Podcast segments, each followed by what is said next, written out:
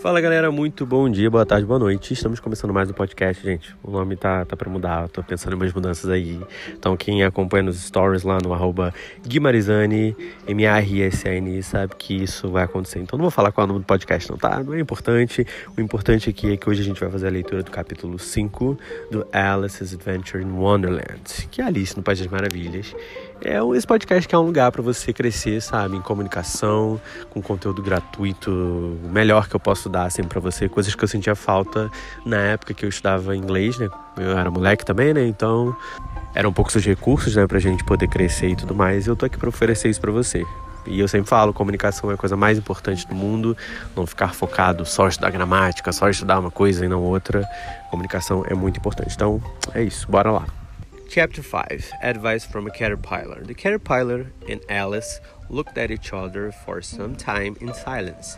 At last, the caterpillar took the hookah out of its mouth and addressed her in a languid, sleepy voice. Who are you? Quem lembra do desenho sabia que ele falava assim, foi impossível falar diferente agora. Who are you? said the caterpillar. This was not an encouraging opening for a conversation. Alice replied rather shyly. I, I hardly know, sir, just at present. At least I know who I was when I got up this morning, but I think I must have been changed several times since then. What do you mean by that? said the caterpillar sternly.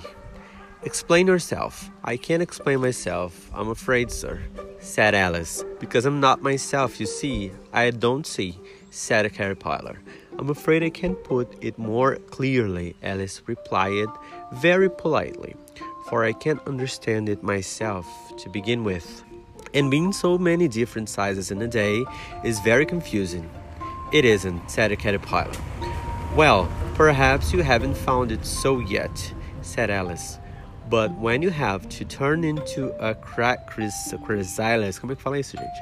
Chrysalis. You will someday, you know, and then after that into a butterfly. I should think you feel it a little queer, won't you?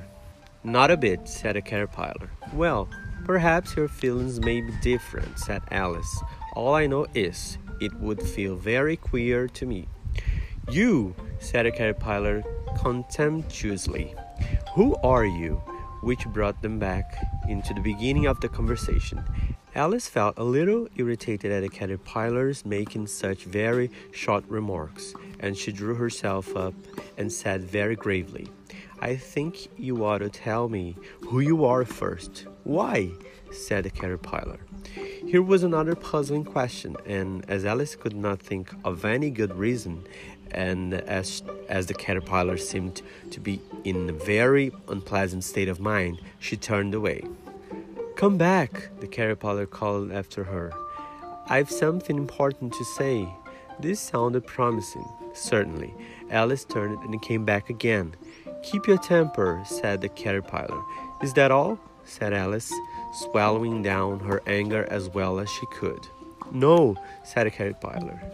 Alice thought she might as well wait, as she had nothing else to do, and perhaps after all, it might tell her something worth hearing.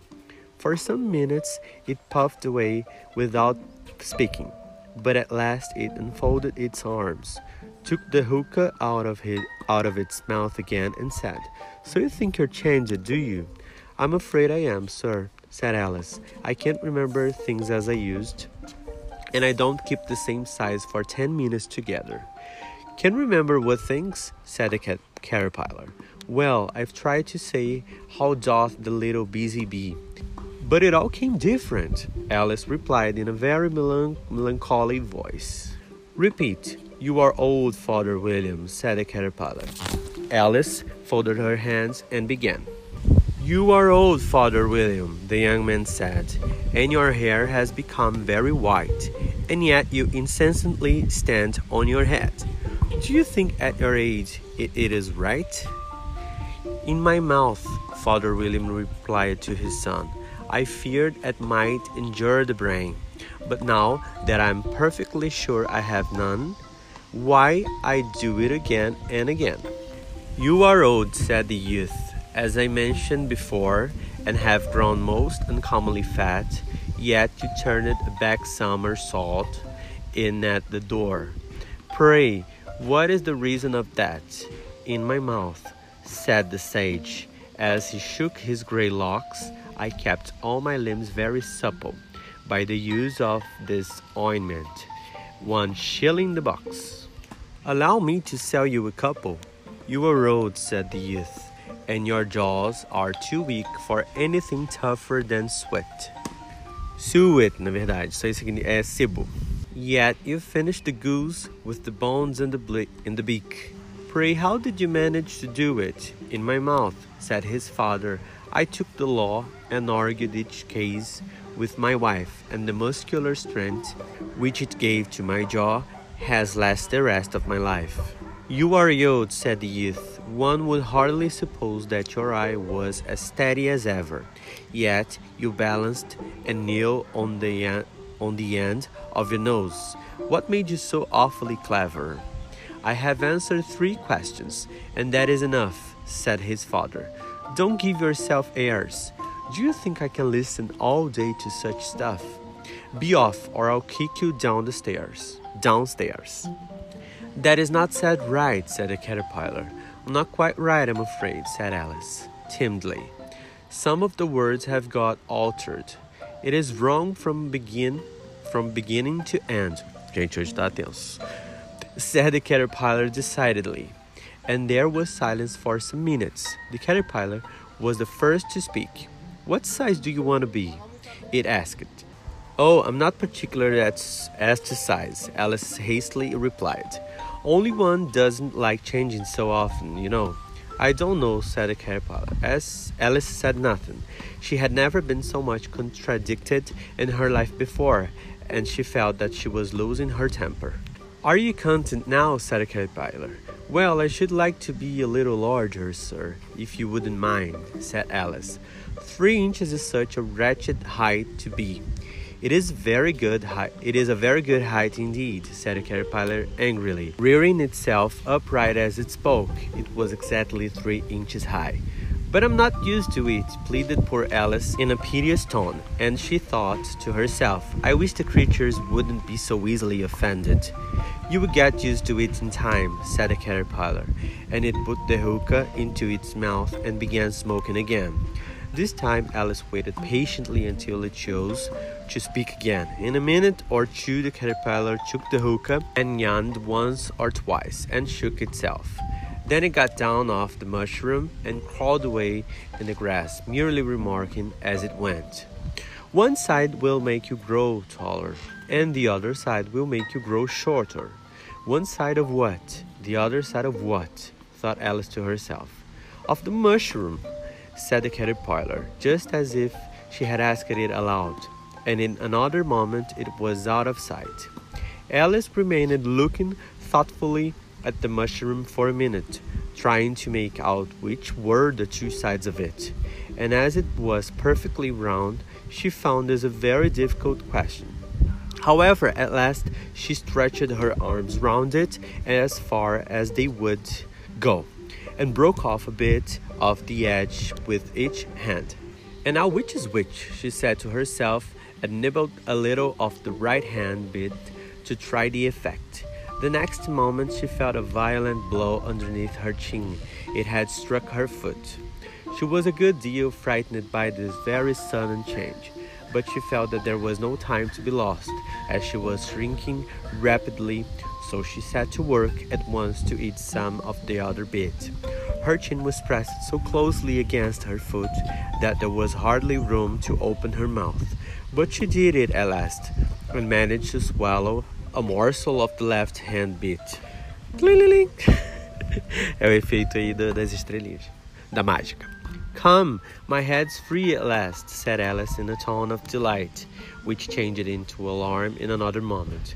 When she found that her shoulders were nowhere to be found, all she could see when she looked down was an immense length of neck, which seemed to rise like a stalk out of a sea of green leaves that lay far below her. What can all that green stuff be? said Alice. And where have my shoulders got to? And oh, my poor hands! How is it I can see you? She was moving them about as she spoke, but no result seemed to follow, except a, a little shaking among the distant green leaves.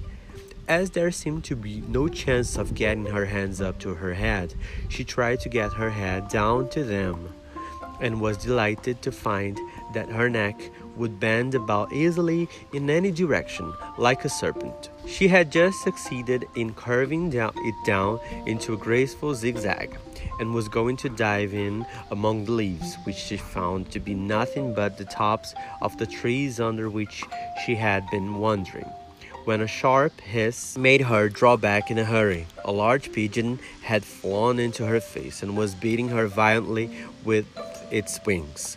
Serpent! screamed the pigeon. I'm not a serpent, said Alice indignantly. Let me alone.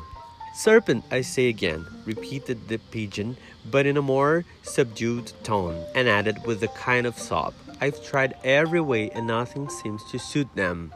I haven't the least idea what you're talking about, said Alice. I've tried the roots of trees and I've tried banks and I've tried hedges. The pigeon went on without attending to her, but those serpents, there's no pleasing them. Alice was more and more puzzled, but she thought there was no use in saying anything more till the pigeon had finished. As if it wasn't trouble enough hatching the eggs, said the pigeon, but I must be on the lookout of serpents night and day. Why I haven't had a wink of sleep these three weeks. I'm very sorry you've been annoyed, said Alice, who was beginning to see its meaning. And just as I'd taken the highest tree in the wood, continued the pigeon, raising its voice to a shriek, and just as I was thinking I should be free of them at last, they must need come wriggling down from the sky. Oh, serpent! But I'm not a serpent, to tell you, said Alice. I'm a, I'm a. Well, what are you? said the pigeon. I can see you're trying to invent something. I, I'm a little girl, said Alice, rather doubtfully, as she remembered the number of changes he had gone through that day. Gente, esse livro é muito doido, né? Eu já li algumas coisas, mas aqui lendo agora eu tenho a sensação de que é sobre você crescer, né? Sobre as mudanças, né? Que a cabeça passa, as emoções passam quando você tá virando adulto ou adolescente, sei lá. Claro que de um modo assim um pouco absurdo, né, ou meio louco, porque é uma experiência meio que alucinógica, eu diria, né? Eu acho que é essa forma que o autor tá, tá colocando, né? Bora voltar. A likely story indeed, said the Pigeon in a tone of deep of the deepest contempt. I've seen a good many gir little girls in my time, but never one with such a neck as that. No, no, you are a serpent, and there's no use denying it. I suppose you'll be telling me next that you never tasted an egg. I have tasted eggs, certainly, said Alice, who was a very truthful child. But little girls eat eggs quite as much as serpents do, you know? I don't believe it, said the pigeon. But if they do, why, then they are a kind of serpent. That's all I can say. This was such a new idea to Alice that she was quite silent for a minute or two, which gave the pigeon the opportunity of adding, You're looking for eggs, I know that well enough. And what does it matter to me whether you're a little girl or a serpent? It matters a good deal to me, said Alice hastily. But I'm not looking for eggs as it happens. And if I was, I shouldn't want yours. I don't like them raw. Well, be off then, said the pigeon in a sulky tone, as it settled down again into its nest. Alice crouched down among the trees as well as she could, for her neck kept getting entangled among the branches, and every now and then she had to stop and untwist it.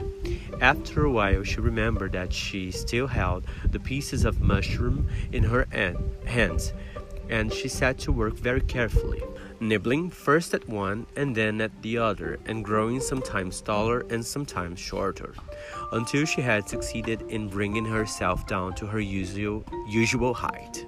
It was so long since she had been anything near the right size that it felt quite strange at first, but she got used to it in a few minutes and began talking to herself as usual. Come, there's half my plan done now. how puzzling all these changes are. I'm never sure what I'm going to be from one minute to another. However, I've got back I've got back to my right size. The right thing is to get into the beautiful garden. How is that to be done, I wonder? And as she said this, she came suddenly upon an open place with a little house in it about four feet high. Whoever lives there, thought Alice, it'll never do to come upon them this size. Why, I should frighten them out of their wits. So she began nibbling at the right hand bit again, and did not venture to go near the house till she had brought herself down to nine inches high. É isso, galera. Terminamos mais um episódio aqui do nosso, mais um capítulo, né, aqui desse livro que a gente está lendo. E não perca os conteúdos, não deixe de praticar. É importante a gente sempre estar tá focando na pronúncia de algumas palavras para que a gente possa trabalhar, sabe? Porque a nossa mente, ela vai, é, o nosso cérebro, ele vai adquirindo esse conhecimento naturalmente, né? Não é de uma hora para outra, né? Tem a ver com criar o hábito de se acostumar com a língua. Beleza? É questão gramatical, se tem uma dúvida, vai lá, consulta, pergunta para mim no Instagram que eu vou ter o prazer de te responder. Um grande abraço e fique sabendo que você é muito capaz de aprender qualquer coisa e o inglês é uma dessas coisas. Você vai ser um falante incrível, tenho total certeza disso. Um abração e até a próxima.